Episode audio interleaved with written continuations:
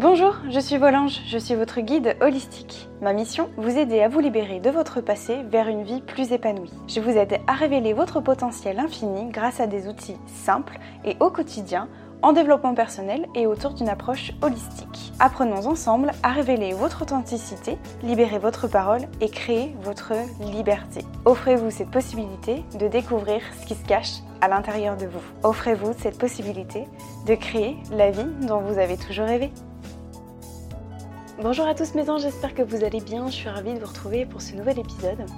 Aujourd'hui, j'avais envie de vous parler de communication, surtout de communication alors non violente. Je vais revenir là-dessus juste après, mais surtout pourquoi la, communication Parce que euh, je me suis rendu compte que c'était quand même quelque chose d'important, on va pas se mentir, puisque nous sommes des êtres sociaux, que nous, que nous sommes amenés en fait à, communiquer entre nous, et que bah, j'ai été un peu, on va pas dire confrontée, je pense que c'est pas vraiment le terme, mais en tout cas, euh, dans ma vie personnelle, à, euh, à être amenée à communiquer à, communiquer sur euh, mes envies, mes choix, mes attentes, mes besoins surtout, j'y reviendrai aussi euh, juste après, et surtout de comment euh, vraiment j'ai mis des choses en place, notamment cette, méthode de la communication non violente pour eh bien, faire respecter mes besoins, mes choix, mes envies, mes attentes, etc.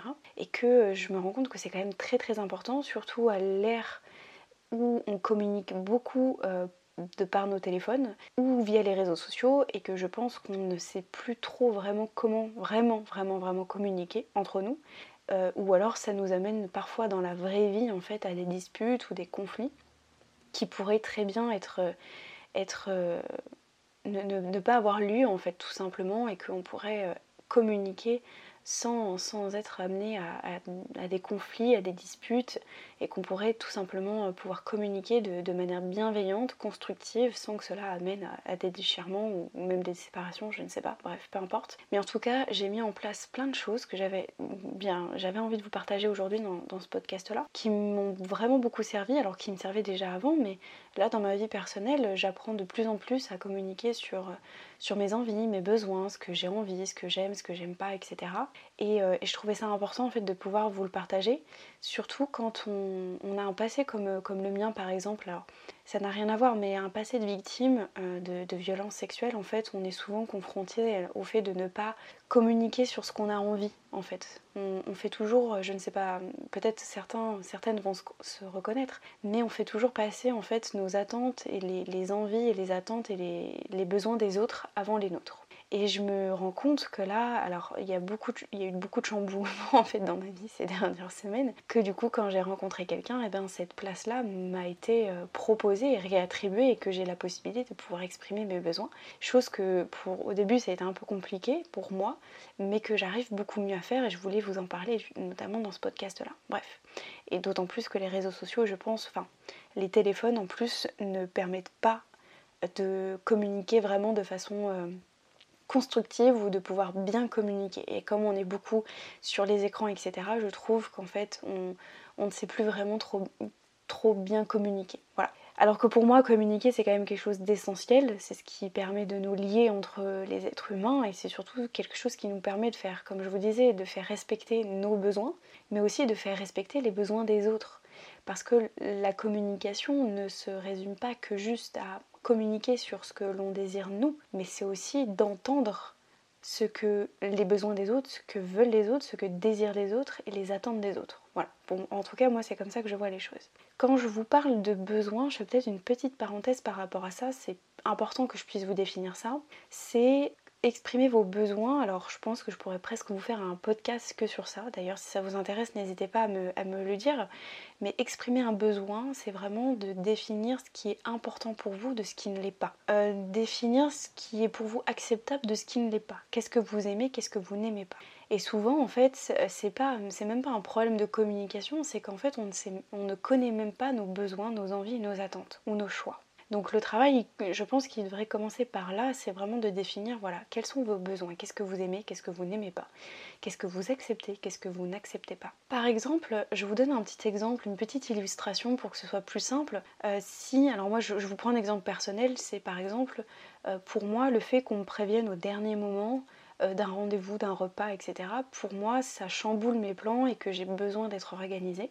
J'ai besoin de planifié, d'avoir un peu de recul, alors même si j'aime beaucoup le spontané, etc. Mais bref, quelque chose par exemple qui va être prévu à la dernière minute alors que je vais peut-être avoir prévu autre chose, pour moi, euh, cela ne me correspond pas par exemple. Donc je, sais que ça va à l'encontre par exemple de mon besoin de par exemple de, m'organiser, de, de, planifier, de...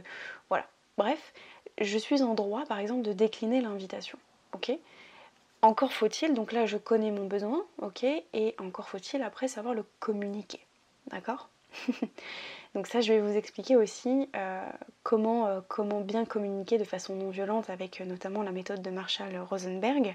Autre, autre chose que je voulais vous, vous, préciser bien avant même de vous expliquer en fait comment, comment bien communiquer de façon non violente, c'est alors savoir communiquer sur ses besoins, ok, mais pour moi et avant tout, vraiment, le fait de communiquer, c'est savoir se faire respecter. Ok, retenez bien ça. C'est-à-dire c'est se respecter soi. Quand je vais apprendre à communiquer sur mes attentes et mes envies et mes besoins, je vais me faire respecter. Ok? Et ça va même plus loin que ça, c'est-à-dire que je vais me respecter, mais les autres aussi vont me respecter aussi. Donc ça c'est très important et retenez vraiment bien ça, c'est que quand je communique, j'apprends à me respecter et me faire respecter. Ça c'était vraiment très important. Maintenant, vous allez me dire, ok, super, euh, comment je fais pour bien communiquer? Et je sais que c'est pas toujours évident. C'est quelque chose qui prend du temps et c'est normal et c'est euh, tout à fait ok, c'est normal. Je pense que vous avez déjà entendu parler de communication non violente, peut-être que vous avez entendu aussi parler de, de Marshall Rosenberg qui a vraiment initié cette notion de communication non violente qui, euh, donc selon lui, vise vraiment cette communication non violente, on l'appelle aussi CNV, qui vise à créer en fait entre les êtres humains des relations qui sont fondées sur l'empathie, sur la coopération et le respect de soi et des autres. Donc ça, c'est ce que je vous disais juste avant.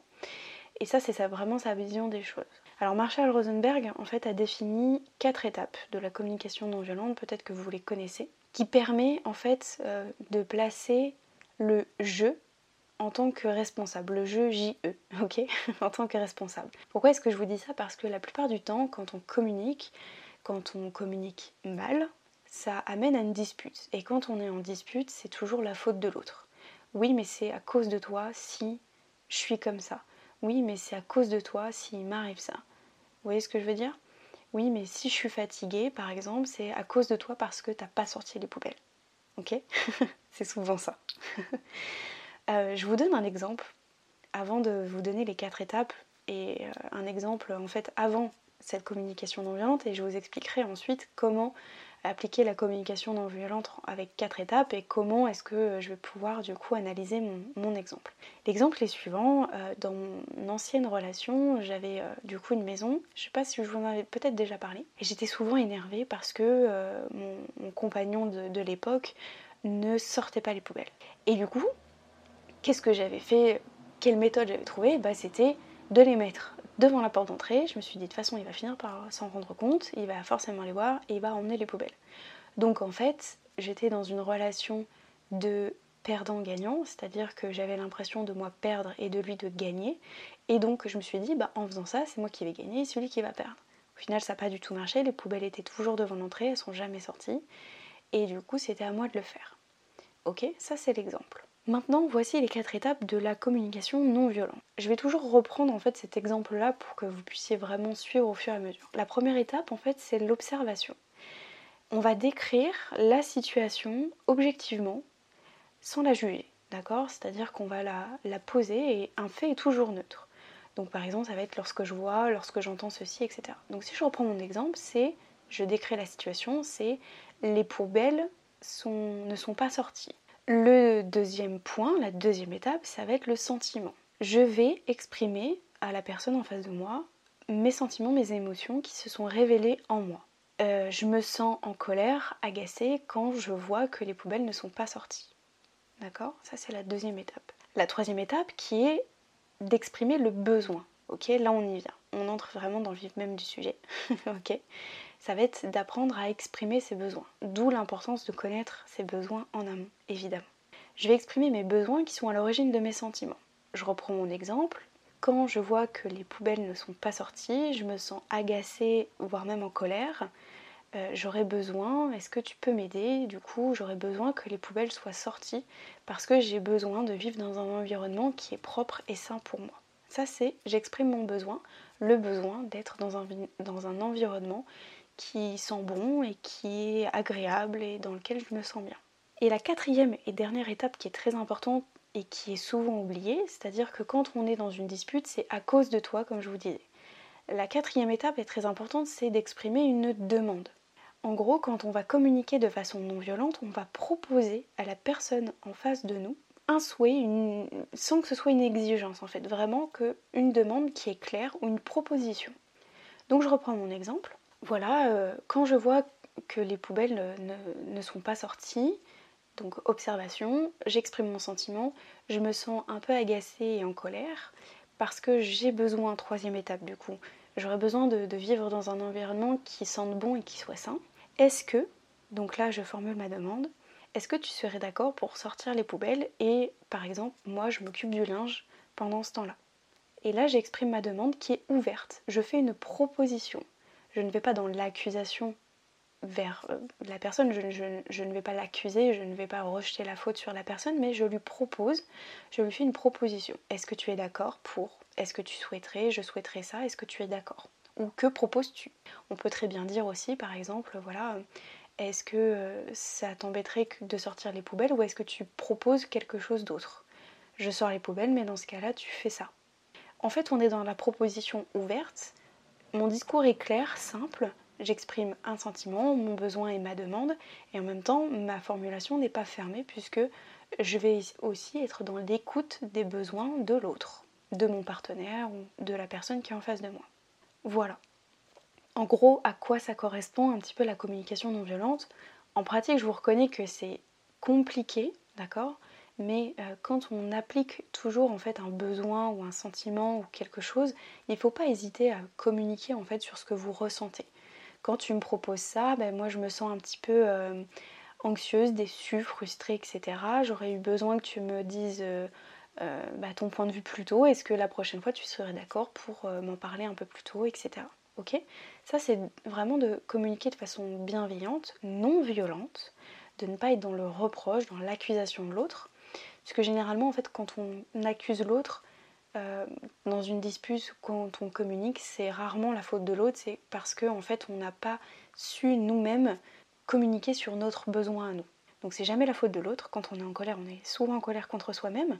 Et donc c'est qu'il y a quelque part quelque chose que l'on n'a pas bien exprimé sur nos envies et nos besoins à nous. J'espère que c'est clair ce que je vous ai dit là, j'espère que ça vous aura plu. Si vous avez des questions, n'hésitez pas. Euh, si vous avez envie que je fasse un podcast justement sur comment déterminer ses besoins, comment connaître ses besoins, n'hésitez pas à me le faire savoir. N'hésitez pas à me faire un retour sur le podcast ou à le partager autour de vous pour, euh, m'aider à faire grandir encore plus ce, ce podcast-là. Et puis bah écoutez, je vous retrouve très bientôt pour un nouvel épisode. Je vous fais des gros bisous. A très bientôt mes anges. Ciao